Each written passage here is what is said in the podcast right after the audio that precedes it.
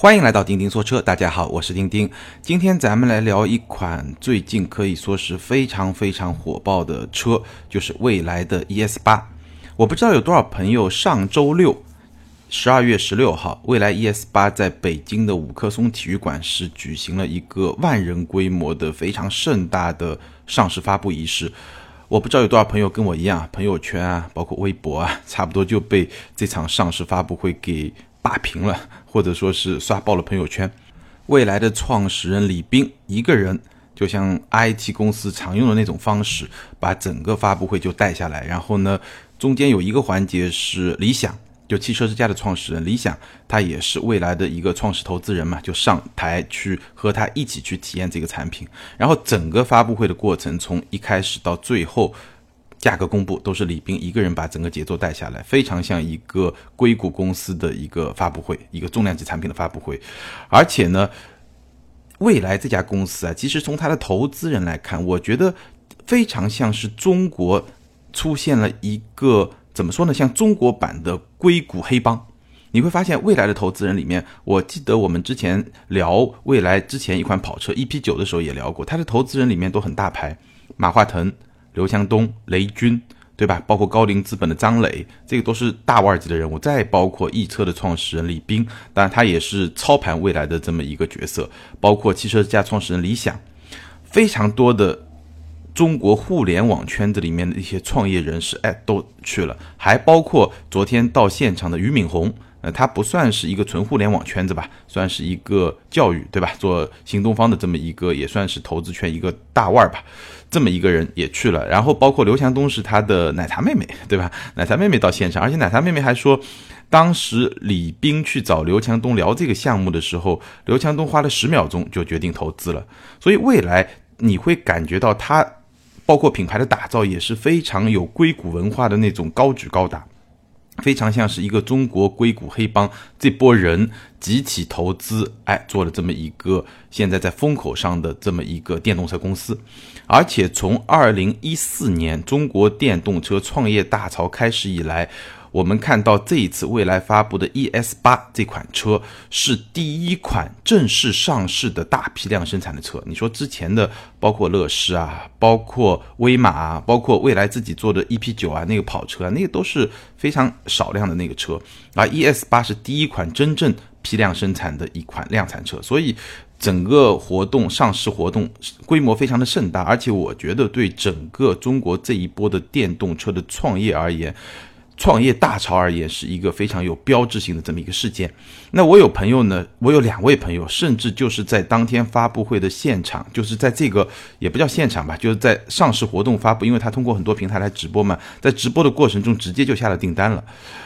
当然，我也觉得有点冲动啊。但你如果看到了那个发布会或者是那个直播的话，你确实觉得似乎啊，这波人给你洗脑也好，这种情感的传营销也好，是在创造一个。历史，或者说是在创造整个电动车发展的这么一个非常具有里程碑的这么一个意义。那我本来这期节目是想要聊两款车，一个就是更早，大概是周一上周一，呃发布的另外一款车，也是一款电动车，威马的 EX 五。但那款车呢，它不算是上市。它只是一个发布，包括更早之前，威马的 logo 也发布了。那我本来呢想把两款车放到一块来聊，但是看完 ES 八的这个发布会以后呢，我觉得，呃，我这一期节目得专门聊一聊 ES 八，因为话题实在太多了，我怕把两款车放到一块。最后又变成一个一个小时的节目了，可能有点长。那威马那款车呢？我们会稍晚再找机会专门来聊那款车。但毕竟那款车它只是发布，或者说只发布了，其实只有一半了，因为你只能看到一个外观，但内饰有一些图片，但是它的各种信息是不太完全的，跟 ES 八这款车还不太一样。那款车呢会在明年的北京车展正式发布，然后明年可能下半年会进行销售。那 ES 八这款车呢，从十二月十六号这一天开始呢，就已经正式销。受接受预定了，所以呢，我觉得这款车呢可以更值得来深入的聊一聊。那我其实，在看那场发布会的时候，我也觉得确实很激动人心啊。但是呢，如果你真的想要下单订这款车之前呢，我觉得你可以好好的听一听我们今天的节目，把有些问题呢，咱们能够一块把它聊得比较透彻，聊得清楚，也能够帮助你来做这么一个决策。那如果说，哎，你最近也没有打算要买车，或者说对电动车也没什么太大的兴趣，我觉得这期节目你也可以听一听，因为毕竟它是。是最近三年以来这么一大波中国电动车创业企业，据我所知已经有五十到六十家，第一款真正量产上市的车。那这个车背后有很多故事，而且我相信电动车这么一个概念，包括互联网啊，包括智能汽车啊，这个概念会在未来的三到五年，再长一点十到二十年，彻底改变我们的汽车的这么一个世界。所以我觉得这款车是很有标志性意义的。那你也可以好好的听一听。好，我们就开始。我来聊几个问题啊。第一个问题呢，我们来聊一聊这个产品的定位。我相信很多朋友可能对 ES 八已经有非常多的了解，但是我觉得可能还是有一些听友对这款车不是特别的了解，所以我觉得我先简单的把这款车的产品定位，它到底是一款什么样的车，简单的给大家介绍一下。ES 八呢，简单来说是一款纯电动的中大型七座 SUV。非常简单的几个概念，首先纯电动这个就不用说了，对吧？然后中大型七座 SUV，它的尺寸多大呢？五米长，轴距是三米，然后宽呢大概是两米。你大概可以把它理解为，从体型的角度，你大概可以把它理解为是一个电动版的途昂，或者说电动版的探险者，就是那么大，那么大一款车，一款七座 SUV，而且呢，它比像我们。非常熟悉的汉兰达这种车是要大一号的，所以它这个七座呢，是我之前说过很多次嘛，五米就是能够做到一个真七座的 SUV。那 ES 八就是这么一款车，而且它是一款纯电动的车。好，有了这么一个概念以后呢，我们来看一下它的性能。当然了，在发布会现场，李斌是不会把这个车用来跟我刚才说的大众途昂啊这种车来做对标的。那它对标的毫无疑问就是特斯拉的 Model X。Model X 是一辆七座的 SUV，那它对标的就是这个 Model X。然后从性能上来说呢，ES 八是两台电机，一台驱动前轴，一台驱动后轴，整体就实现一个四驱。那整套系统的最大功率呢是六百五十马力，最大扭矩呢是八百四十牛米。这两个数字记不住没关系，我觉得更有标志性意义的是后面两个数字：百公里加速四点四秒，制动是三十三点八米。三十三点八米什么概念？我们之前聊领克零一的时候也聊过，其实是一个非常好的成绩，很多高性能车都未必能够做到这么一个成绩。那四点四秒是一个什么概念呢？四点四秒在电动车领域，当然特斯拉 Model X 是可以做到的，甚至有比它更快的。那么在汽油车领域的话，基本上是到了保时捷 Turbo S。到了宝马的 X5M 这么一个级别，当然了，电动车在加速上是有一个先天的优势，包括说比亚迪的有些车其实也加速挺快的，对吧？但总之来说呢，四点四秒是一个比较优异的这么一个成绩了。但是我觉得接下来我们更值得关注的是后面一个数字，就是它的续航里程，它在六十公里等速条件下的。续航里程是五百公里，但这个数字没有意义。比较有意义的是什么呢？是它在 NEDC 循环下的续航里程是三百五十五公里。那 NEDC 呢，就是一个特定的巡航里程，但这个里程呢，你可以把它想象成是一个工信部的数据，其实没有什么太大的意义。但是呢，我们可以根据这个 NEDC 的数据和我们的日常的经验呢，大概可以去做一个判断。那我觉得有两个。方面可以给大家做一个判断的依据，就是它这辆车的续航里程到底有多长。第一个呢，一般来说我们可以打个八折到九折吧，实际的续航里程和这个 NEDC，那我就按八五折来算，三百五十五公里八五折，说明它实际续航里程大概是在三百公里左右。当然，现在冬天这么冷的气温下是做不到的。那正常情况下三百公里，那这个三百五十五公里大概相当于是什么水平呢？相当于特斯拉 Model X 的六零 D。但这个六零 D 这款车现在已经没有了，之前是有过的。也就是说，特斯拉这款车是六十千瓦时，六零 D 嘛，六零就是代表这个车的电池的容量是六十千瓦时，也就六十度电。那 ES 八呢是七十度电。从这个角度来说呢，特斯拉的能量管理、电池能量管理比 ES 八比未来还是要稍微领先一点点，但这个差距不是特别的大。你考虑到两个车的价格上差距，我们待会儿会说价格，价格差距其实还是挺明显的，所以还是可以接受。我觉得基本上是在一个水平线上。那这个三百公里其实就非常有意思啊，因为 ES 八是一个七座的 SUV，它的体型是很大的。那我们知道，其实续航里程要增加难度不大，你无非就是多装电池嘛，电池越多，续航里程自然就越高嘛。这个其实是一件相对比较容易的事情。那为什么在这种前提下？未来给 ES 八设置的这么一个标准就是 NEDC 三百五十五公里，实际续航里程大概三百公里左右呢？因为我们知道特斯拉现在的续航里程基本上都能达到四百公里左右，对吧？或者更高，有时到五百公里。我说的 NEDC 这个数字，对吧？四百多到五百多。那为什么未来 ES 八其实是一款同样大的车，而且它有条件也有这个能力去装更多电池的情况下，设置成为一个三百五十五公里呢？我觉得这个背后其实我们就可以去分析未来对这款车的定位是一个什么样的定位。那我的观点是什么呢？我的观点，ES 八的定位是什么样的定位呢？就是一线城市或者说是一些比较头部的二线城市的中产。阶级的家庭，而且这个家庭呢，往往是拥有比较多的孩子，比如说二孩的家庭，那他需要一辆车，这辆车呢，它不太可能是家庭的第一辆车，一般情况下是家庭的第二辆车。那他有一辆汽油车，其实能够满足他日常的需求，比如说我要出去自驾游，比较长途的这种需求是可以满足的。那这辆车呢，主要是因为家庭成员有时候会比较多，那或者说呢，他在这些城市他没有牌照。它是一个限牌城市，它要再获得第二张牌照会比较难。在这种前提下呢，那么这么一款纯电动的七座 SUV 作为他家里面的第二辆车是非常有价值的。那这个只是说从车型本身的定位，至于它很多的附加值，包括呃互联网啊、自动驾驶这些东西，我们待会儿慢慢去说。我为什么这么认为呢？就是我刚才说的，三百公里的续航里程，如果说你放到特斯拉的标准，或者说二零一八年，我们会看到我刚才说的威马越来越多的中高端的纯电动 SUV 的这么一个市场里面，其实不算长的。我觉得二零一八年可能一个比较高的标准，不是说平均的标准，比较高的标准可能都会到四百公里以上的这么一个续航里程。那 ES 八把它的标定为三百五十五公里，其实说明它对这款车的定位主要还是在城市的用途，当然短途的通行也是可以的，但是它没有把这个作为自己最大的卖点来设计，因为这款车的卖点其实是很多的。那你要设定一个最大的卖点，如果是一个续航里程的话，那它不应该只做这么。一点距离，对吧？这是我对他的理解。那现场呢？其实理想和李斌两个人在展示这款车的时候呢，其实也是突出了这么一个特点。比如说，理想强调了这个车内的空间非常好，因为它是一个一米八几的一个身高，李斌其实也一米八几，两个人都挺高的。而且他们特别强调了女王副驾，就是那个副驾驶座啊，是可以伸出来腿托来承托你的大腿，就是从座椅下方，而且可以从。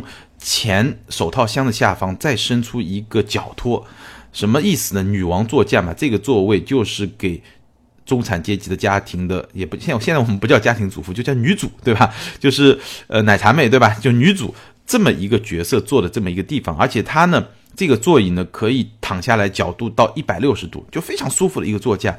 除此之外呢，这个座椅前后滑动的距离非常长，你可以滑动到。非常靠近第二排座椅，甚至我觉得，如果你能把第二排座椅拆掉，它能滑到那么后面。那这个好处是什么呢？就是你能同时兼顾驾驶者，对吧？也许是你老公，对吧？或者是和后排的，也许是小孩儿，就你这种照看会会非常方便。这个女王副驾其实是在发布会现场，李斌和理想特别给我们展示的这么一个功能。当然还有很多一些人性化的设计，包括手机的一个无线充电的一个位置，包括在。挡把下方有一个非常大的地方，可以，据他们说啊，是专门用来给女主放包，你可以放很大的一个，对吧？一个很很高级的包或者怎么样放包的这么一个地方。所以它整体的设计啊，包括说整个续航里程的这些标定啊，我觉得是非常明确的，能够体现出它这款车的定义，就是一线城市，有包括一些比较头部的二线城市的中产家庭，尤其是。孩子比较多的那些中产家庭，需要比较多的成员出行的这么一些家庭的第二辆车。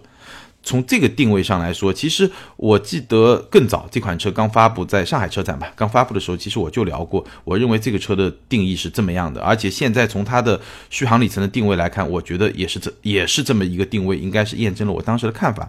那我觉得这个说清楚了以后呢，其实对我们的听友里面，如果真的对这款车感兴趣，你可以掂量一下，哎，你是不是符合它的定位？因为有了这么一个定位以后，它的很多产品性能的或者说参数的这种设计啊，是会围绕这个定位为核心的。当然不是说它别的用户就不会去覆盖，只是说它会更加偏重于这么一群人的这么一群用户。那我的朋友里面其实也有第一辆车订这款车的，那他们的需求就更加的简单粗暴，就是一个北京的朋友他就拍不到车牌嘛。那他就想要一辆电动车。特斯拉太贵，比亚迪又觉得，哎，是不是不太符合他自己的身份？那未来也能够切入到这个市场。那这当然也是，这个就是车牌决定的这么一种竞争优势也好，或者一种独特的定位也好。然后 ES 八因为是去对标特斯拉的 Model X，所以它在性能的指标上其实是做的比较高的。比如说它使用了全铝合金的架构，那这个车身用的铝的比例是在所有的车里面最高的，比特斯拉高，也比捷豹路虎一直在说的全铝车身更高。而且它整车的这个刚性做的是非常好，按李斌的说法是 Model X 的两倍。当然，开起来怎么样呢？我觉得咱们还是得试驾过以后，才能给大家一个负责任的一个说法，对不对？但是从配置上来说呢，还是不低。包括它全系标配了主动的空气悬架，包括二十一项的主动安全配置，所以这个车从它性能的标定来说，应该还是比较高的。当然，我们如果用一种比较传统的从车的角度去看这款车的话，我觉得 ES 八有一个让大家不是特别放心的地方。因为虽然李斌给我们展示了，对吧？它的这个生产的车间是非常的先进的一个能够制造全铝架构的这么一个车间，但是毕竟它的代工厂是江淮汽车，江淮制造的品质，它的可靠性能做到一个什么样的程度？我觉得可能也是现阶段大家对未来汽车一个比较会观望，或者说比较会有点担忧吧，这么一个地方。那这一部分呢，只能通过时间，对吧？一段时间以后，我们来看到底这个车的口碑，它的实际表现怎么样，那我们才能给出一个判断。那这次发布会的信息量可以说非常非常大，未来汽车呢也是为推动电动车的继续往前发展呢有很多创新，其中一个被讨论非常多的创新就是它的换电模式。什么概念呢？就是未来它的电池纯电动车嘛，它有几种补充电量的方式。那最传统的一种方式就充电，这个就跟特斯拉跟我们看到的很多的新能源车啊、电动车是一样的。那第二种呢，是未来提出一个比较新鲜的，叫三分钟换电，也就是说，它设计了一个快速换电站。那这么一个快速换电站呢，占用的面积呢，大概是三个停车位的面积，然后里面是全自动的，能够在三分钟之内把你车上的车用电池换成一块新的。而且李斌在现场，在发布会现场是展示了这么一种方式。当时实际使用的时间，我记得好像是两分五十六秒，差不多是这么一个时间就完成一个换电，全自动的。而且呢，看上去确实是非常的黑科技了。基本上，按照李斌的说法是三百多项的专利技术。而且你在看它的这个换电的整个过程啊，它有很多摄像头来做直播嘛，确实看上去非常的高科技。那按照未来的说法呢，到二零二零年会在全国一些比较大的城市建造至少一千一百座这样的快速换电站。那另外一种比较有意思的补充电能的方式呢，它叫做移动充电车，就是类似像大通那种大的大的面包车吧。然后呢，在全国的公路上，能够在移动中来给你的未来的 ES 八充电，充电的效能呢是。十分钟能够充满的电能呢，能够支撑你跑一百公里。那到二零二零年呢，未来预计在全国投放至少一千两百辆移动充电车。那通过这个你在家里面的充电桩，包括办公室场所停车场的充电桩，再包括快速换电站，再包括移动充电车，这三个组合起来呢，未来认为是能够充分的满足车主补充电能的这么一种需求。这一点其实我也是。比较认同的，因为结合到我们前面一部分讲这个车的定位，对吧？它就是一个城市的用途。当然了，这个换电模式，包括这个移动充电车，我相信不仅仅是针对这一款车，未来以后发布的所有车应该都能适用这两种补充电能的模式，这个没有问题。那如果说这三种模式能够非常理想的，就像李斌他们设想那样运转良好的话，那我觉得是能够。基本能够克服掉我们现在开电动车经常会有那种里程焦虑症，但是对于这种换电模式啊，其实我内心深处啊，按照我的理解，我还是有一些疑惑的。这个疑惑呢，主要分为几部分。第一呢，就是这种换电模式它的可靠性到底到一个什么样的程度？但，我相信未来在推出这个模式的时候，它是经过非常多的测试的。但是毕竟车是在非常复杂的情况下进行。行驶对吧？那你不断的要把电池拆下来再装上去，拆下来再装上去。如果这个用户他家里面没有充电桩，他主要就是依靠换电模式，那不断的拆装过程中会不会对这辆车的稳固性，包括它的安全性，包括它的密封性产生一些影响呢？这我觉得是第一个比较担心的地方。那第二个比较担心的地方呢，就是说，如果说这么一个快速换电站，它只服务于未来，但且别说只服务于这款车啊，因为我看到网上有朋友也有一些车评人在说嘛，这个每一款车，包括特斯拉的 Model S 和 Model 3，它的电池的装配方式都不一样，也就是说，这个换电站只能适应一款车。我不这么认为，我相信未来既然已经设计了这么一个换电站。那它未来它推出的所有车应该都是能够匹配这个换电站，也就是说，它在设计电池的这个规格啊，包括它的安装方式的时候，都会考虑到跟这个换电站的匹配。因为如果它只能匹配它自己的一款车，这个很难想象。我觉得至少这个品牌是能够匹配的。但即便是说能够匹配整个品牌、整个未来品牌的所有的车的这个换电的功能，还是太少了，对吧？你一年非常成功的状况下，一年卖一万辆车吧。那你一千一百座充换电站，就算到二零二零年有那么三四万辆车，一千一百座换电站，好像这个效率还是比较低，对吧？那在这种前提下，其实换电站的运营成本是不低的。我看到知乎上有一个，呃，可能是这方面比较专业的人士，他算了半天，最后算出来的一个数字，就是说每次充电可能要收五百块钱，才能把这个运营的成本，才能让这个换电站。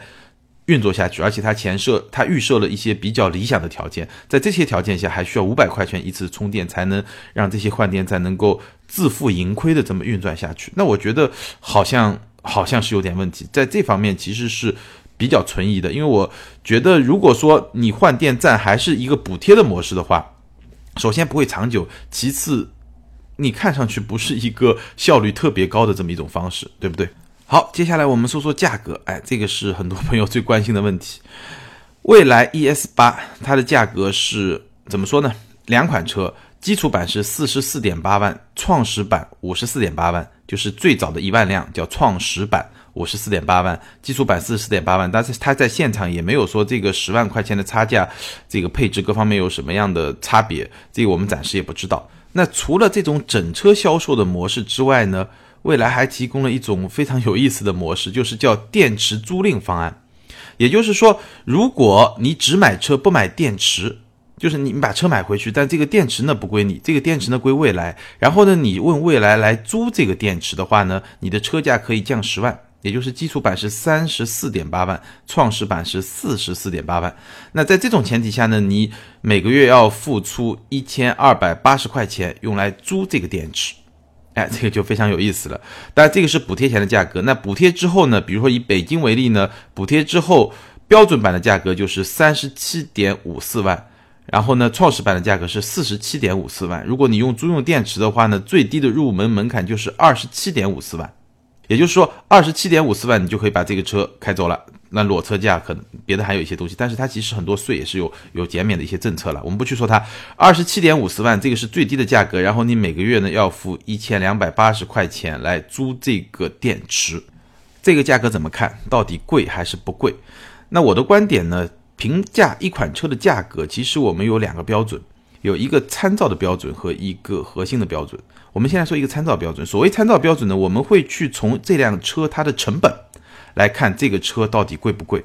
那如果从成本上来看呢，我们找一个参照吧，比如说我们找跟它体型非常接近，我刚才一开始也提到的辉昂，辉昂三八零 TSI 的豪华版，也就是二点零 T 车型的中配版本，大概是三十六万多。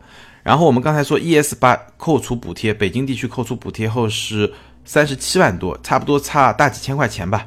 但是我们来看成本的话，其实 ES 八要高很多很多，电机加电池、全铝车身、空气悬架，就 这几个加起来，差不多我毛估估啊，可能就得到十五万左右的这么一个成本。因为光是电池就九万，然后电机这些东西都比发动机和变速箱都要更贵一点，包括全铝车身啊、空气悬架，所以它的成本其实是要比辉昂能够高出十到十五万吧，这个是肯定没有问题的。那么从这个角度来说呢，你很难说它贵。当然，我刚才也说了，这只是一个参照标准。更核心的标准呢，其实你是应该跟市场上那些跟它最直接的竞争对手去比。相比之下，它的价格到底是不是贵？那如果你能够认可，就像李斌在这个发布会现场做的那样，你能够认可它是能够跟特斯拉的 Model X 去比的话，或者说能够接近那个水平的话，那当然性价比很高，因为 Model X 基本上就是一百万的车嘛，或者更更贵一点，对吧？那它是一个四十来万的车，基本上就是人家一半还不到的价格。那无论怎么比，你的性价比一定是有优势的，但前提是你能这么认可，因为品牌不一样，对吧？特斯拉的品牌溢价其实还是比较高的。那如果说，我们换一个角度，就跟辉昂去比，因为它跟辉昂的体型非常接近，车内的空间也非常接近，而且其实他们真正面对的终端消费者，除了电动、除了车牌这些因素之外，也是比较接近的。那么从这个角度去比呢，两辆车的空间是比较接近的。那在性能、在科技感、在互联，在这些方面呢，应该是未来的 ES 八会占据一些优势。但从产品本身的可靠性，对吧？品牌给大家的一种信心。从这些方面来说呢，包括整个售后体系啊这些部分来说呢，大众显然可以让你觉得是一个更加成熟的选择。当然了，就像领克一样，对吧？未来也提供了一些政策，让你对这个产品能够更加有信心。比如说，终身免费的质保，终身免费的车联网，终身免费的道路救援，还有电动车特有的终身免费的异地家电。那通过这么一些政策呢，让你对这个产品的可靠性增强一点信心。但无论如何呢，从我的角度来说呢，我觉得从产品力的角度来说，应该说 ES 八不算贵，肯定不能算贵。但是如果考虑到品牌接受度这个层面而言呢，那这个贵不贵，我觉得只能通过市场来进行一个检验，因为现在我们谁说的都不算。但是有一点呢，我觉得比较明确啊。在我看来，如果你真的要买一辆 ES 八的话，我觉得租用电池的这个方案其实是比较划算的。那如果说你经常用换电这个方式来补充能量，那当然就更不要说了，你肯定是租嘛，对吧？你买一辆自己的电池，一换就变成别人电池了，这个心理感受肯定是怎么都不好。那如果说哪怕就是你自己每天都是自己来充电，我觉得电池租用方案其实性价比还不错，一千二百八十块钱一个月，一年差不多就一万五。也就是说，你省了十万块钱，然后一年呢要多花一万五。表面上来看，可能是百分之十五，你觉得，哎呦，这个利率挺高的，相当于一个金融方案嘛。但你再仔细算一算，其实不高。我们假设十万块钱嘛，我刚才说了，十万块钱的电池，其实我们刚才算成本的时候，基本上算出来也差不多十万块钱，对吧？九万块钱，十万块钱，十万块钱的电池，每年折价百分之十，损耗折价百分之十，很正常吧？每年折一万，就你当二手车卖的时候，第一年按九万卖，第二年按八万卖，我觉得这个算法应该不会有什么太大的问题。那每年如果折价百分之十，再加上你十万块钱资金占用的成本，算百分之五吧，你买个什么保什么保不也百分之五吗？那一年百分之十五，不就是一万五吗？所以从这个角度来说，我觉得这个电池租用方案其实还是比较靠谱的。如果说你要买的话，我自己买的话，我会选择这个电池租用的方案，其实我觉得是比较划算的。当然，到现在为止呢，我们其实还是把 ES 八当做了一辆比较传统使用方式的这么一辆车来看。虽然我认为这个也确实是很多 ES 八车主真正使用这个车的过程中，它主要的这种使用的方式，但是未来其实是为 ES 八注入了一些新的概念，比如说它会更加去强调这辆车的体验。而且这种体验呢，可能不是传统的车能够给你的。比如说，它在发布会上其实发布了一些比较新鲜的东西啊，我给大家简单的介绍和点评一下。第一个呢，叫 NIO 的 Nomi，N O M I，这个 Nomi 呢，其实是一个人工智能。那么就它现场演示的一些功能来说啊，包括语音识别啊、控制啊这些东西，其实不是特别的新鲜。但是这个 Nomi，我觉得相比于别的品牌，我们。讲过的任何一个品牌来说呢，它有一个比较独特的地方呢，就是它做了可视化的设计。就它在中控的上面啊，有这么一个，嗯，大家可以找图片来看啊，有这么一个球状的这么一个东西。就你能看到它的那个面呢，它用非常简单的符号，其实是做了一些可视化，就通过一些非常简单的表情跟你有这么一个互动。那这种可视化的设计，其实是会让你非常强烈的意识到它好像是个人工智能，有那么一种感觉。我觉得这个是未来的一个创新，但是今天来看，它的功能也没有说什么突破，就真正让我们觉得是一个不同凡响的一个人工智能，至少到今天来说还没有。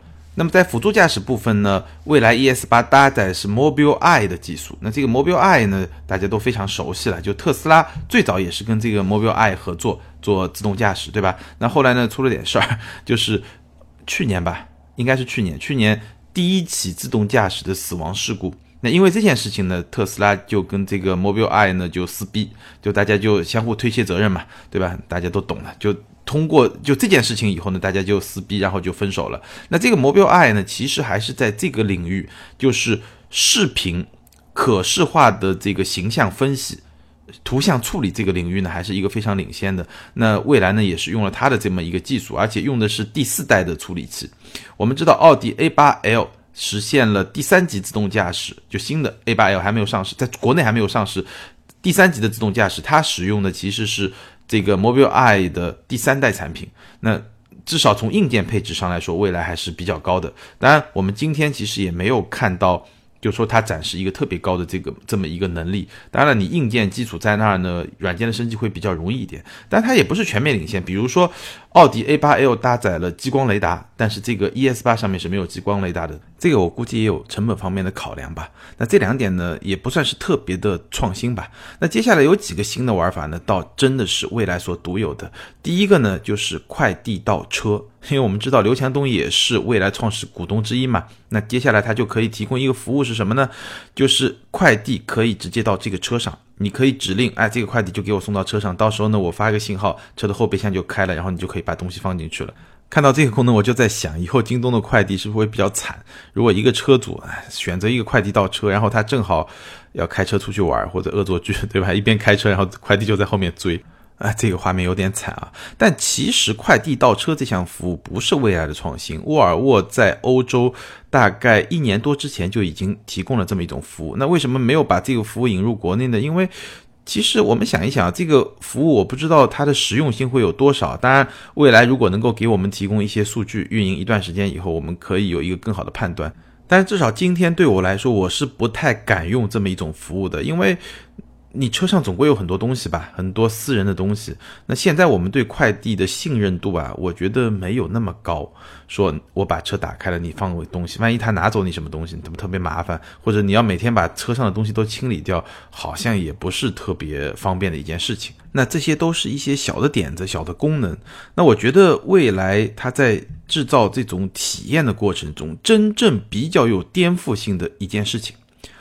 请注意，我说的是比较有颠覆性，但是这件事情能不能做成，其实我自己是一个观察的这么一个角度。这件事情是什么呢？就是 Neo House。就是未来的 house，就是未来一个特别的展厅，我觉得都已经不能叫展厅了，或者我们把它叫做未来中心或怎么样，会更加合适一点。那第一家呢，在北京已经开了，市中心最繁华的地方，而且面积非常的大。我看到报道呢，它的面积基本上就相当于一辆特斯拉城市展厅的十倍。两层楼，下面一层楼是有一些车辆的展示，上面一层楼完全没有车辆，都是一些公共空间。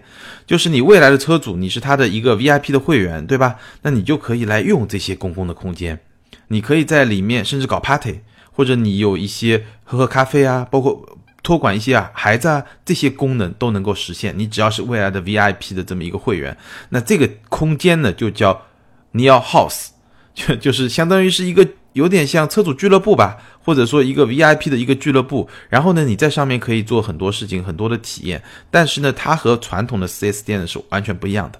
至少你在这里修车是肯定不行的。那这个玩法是前所未有的。传统厂商 4S 店不是这样的，像特斯拉这种城市展厅是面积比较小，然后呢，在一个城市里面有很多家，也是不一样的。那 Neo House 呢是属于很大。但是呢，它在每一个城市的分布呢不会特别多，更像是一个俱乐部或者说 VIP 之家。那背后的意图呢，其实是非常明显的。未来呢是希望通过这辆车能够打造一个空间，那这个空间呢是未来的车主和未来的 VIP 能够经常聚合在一起，甚至是有那么一种社交的属性在里面。这样呢，通过这辆车就把这群人呢围绕在一块了。有那么一个社群的存在，那通过这个社群呢，它还能够做自动的延展，把未来的这个品牌啊，甚至把车辆的销售啊，通过这种社群的方式能够传播出去，从而让未来不仅仅成为一个汽车品牌，也成为一个生活方式品牌。那这个是他的理想。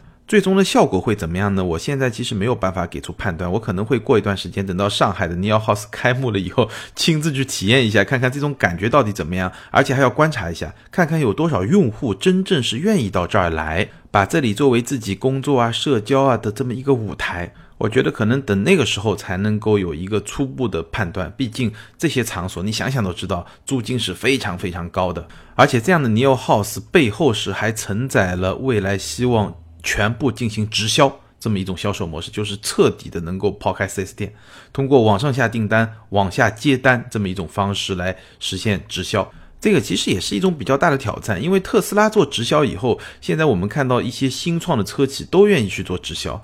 那直销和 4S 店销售这两种方式，应该说是各有优劣。直销的好处显而易见嘛，你看苹果店、看星巴克，它的体验就能做得好。但直销有一些不太好的地方，它的扩张速度一定会受到影响，而且呢，它是一个重资产的模式。就如果你去授权一些 4S 店来做，那 4S 店在一个城市开店，这个投资是由投资人来做的，对吧？对于主机厂来说，它的初期的这种资金的投放，它就会相对比较轻。那如果你全部用直销模式，你确实能够把体验做得更好，但是你就变成一个非常重资产，而且你的扩张的步伐就一定会变得慢。所以你说直销好还是说经销好？其实这两种模式是。各有千秋，各有优劣，关键看是不是适合你。那未来显然是选择了这么一种直销的模式，是不是适合他呢？就看他对这个量，他对发展速度有一个什么样的要求。如果他第一年就像他预期的那样，二零一八年，我听到了数字，他们希望二零一八年能卖两万辆车，然后就去纳斯达克上市。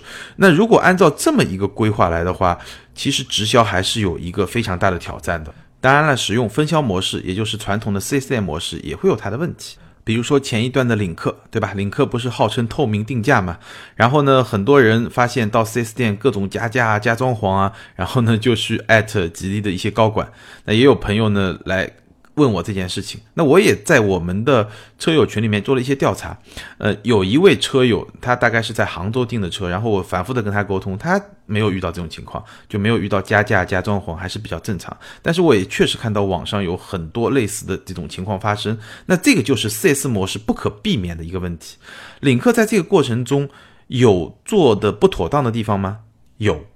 我但是我觉得唯一的不妥当的地方是什么呢？就他宣传自己透明定价，但其实这个透明定价他是做不到的，因为在 4S 模式下，价格对吧？价格是由什么决定？价格是由市场决定的，而且经营的主体是什么？经营主体是 4S 店，吉利也好，领克也好，沃尔沃也好，宝马、奔驰、奥迪也好，所有的传统车商都一个模式，我把车卖给 4S 店，4S 店把钱打到我的账户上。我们之间的关系其实就结束了。接下来，4S 店把这个车卖给消费者，那是 4S 店的事情，厂家是无权干涉的。而且，根据中国现在的反垄断法，厂家是能够管控终端价格的这个手段其实是非常少的。就是在反垄断法执行之前，包括我们，我记得是在。新的汽车销售方法、汽车销售办法这么一个条例执行之前，其实车厂对 4S 店的价格管控能力是比较强的。但是在这两部法律正式实行之后，车厂、主机厂对 4S 店价格的管控能力是很差的。这个就市场行为，你要去管控，你其实是违法的。但是我们很多听友可能还是觉得你车厂得负责啊。那我觉得，比如说领克这个案例，领克在这个过程中犯的唯一的。这么一个错误，就是他在宣传的过程中，把这个透明定价这件事情，在自己能力范围之之外的这么一件事情，可能有一点点过度宣传的这么一个嫌疑，就像特斯拉当时宣传自己的自动驾驶一样的。那对价格本身，其实他是没有能力去管控的，而且很多朋友就我看网上的一些报道，很多媒体的朋友也在说，是这个。国家有政策规定不准加价，为什么还要加价去质问这些主机厂？我觉得完全没有道理。你去看一下国家相关政策，包括法律法规的规定。如果说经销商没有明示，就他要求是明示，你必须要透明这个价格。但这个透明的价格不是厂家的指导价，这个透明的价格就是经销商应该明示给你一个什么样的价格。而且还有一点，执法部门是当地的价格主管部门，就主法主主管。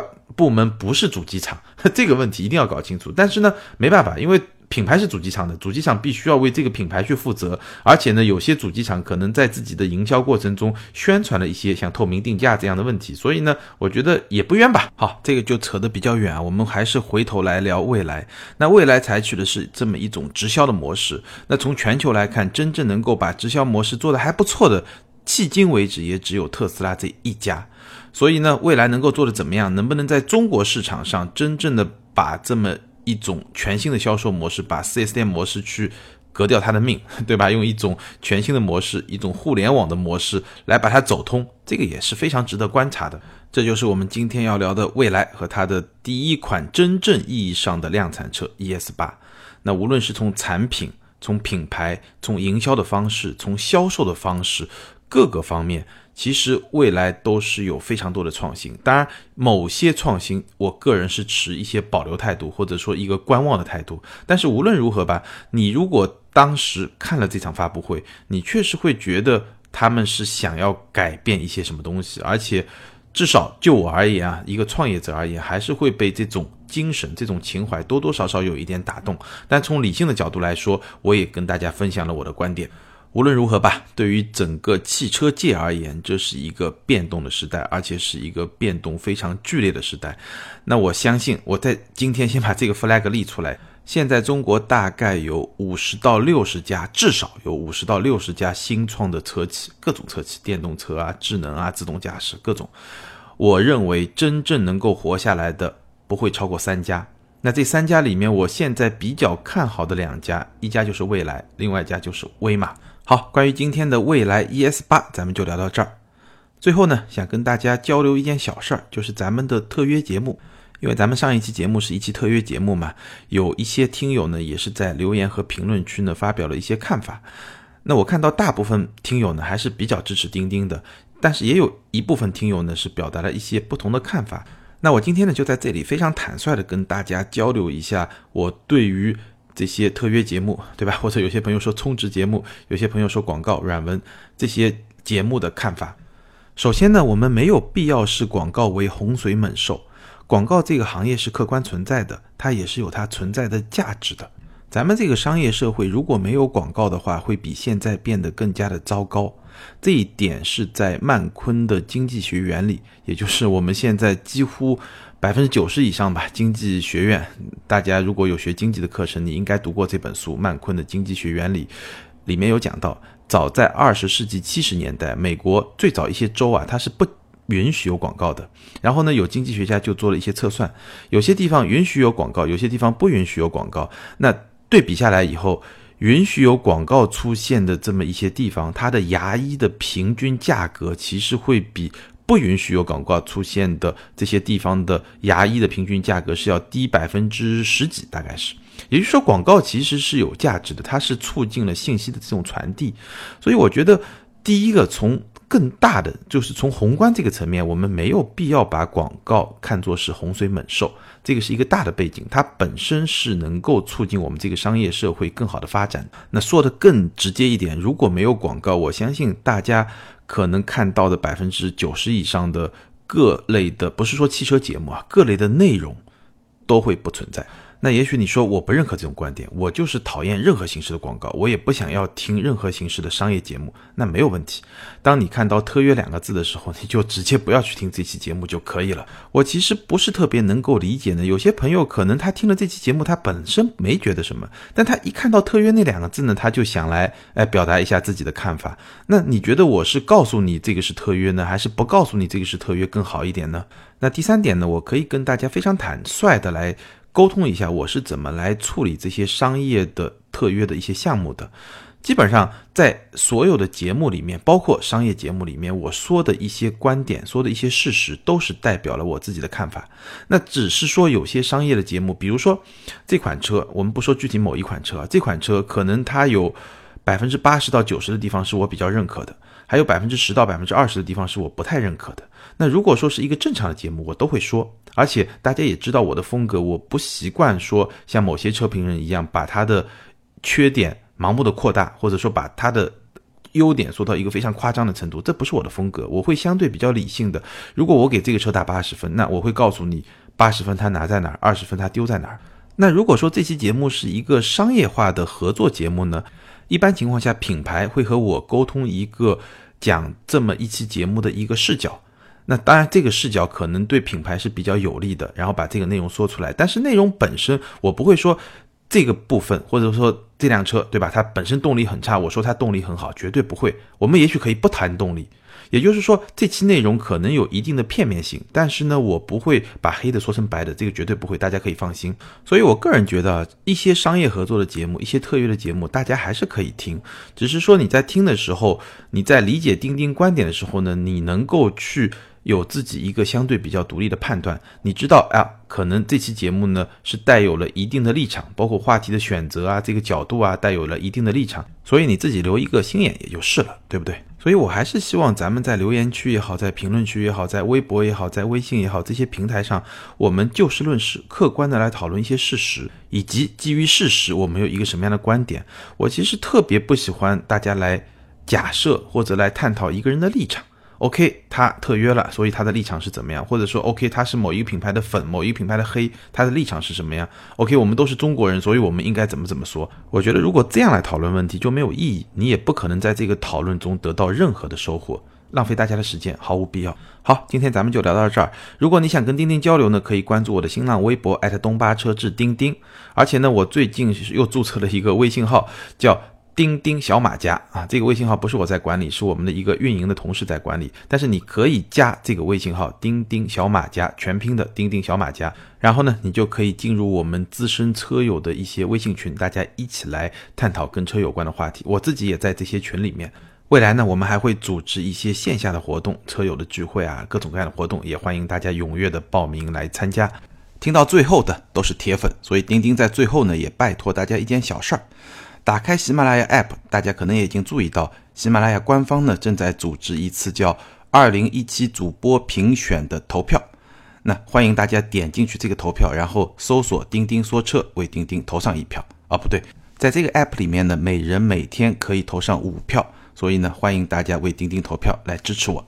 当然了，在喜马拉雅这么大一个平台里面，咱们汽车类的节目其实是一个比较小的一个垂直的栏目，所以钉钉也不指望在这么一个大的评选里面能进到，比如说前二十名啊、前十名啊，这个基本上也没什么希望。但是呢，我还是觉得咱们毕竟聊了整整一年，对吧？其实聊了整整两年，那希望咱们的一些铁粉呢能够投票来表示对钉钉的一些支持，我能感受到大家的心意也就可以了，好吧？咱们今天就聊到这儿，拜拜。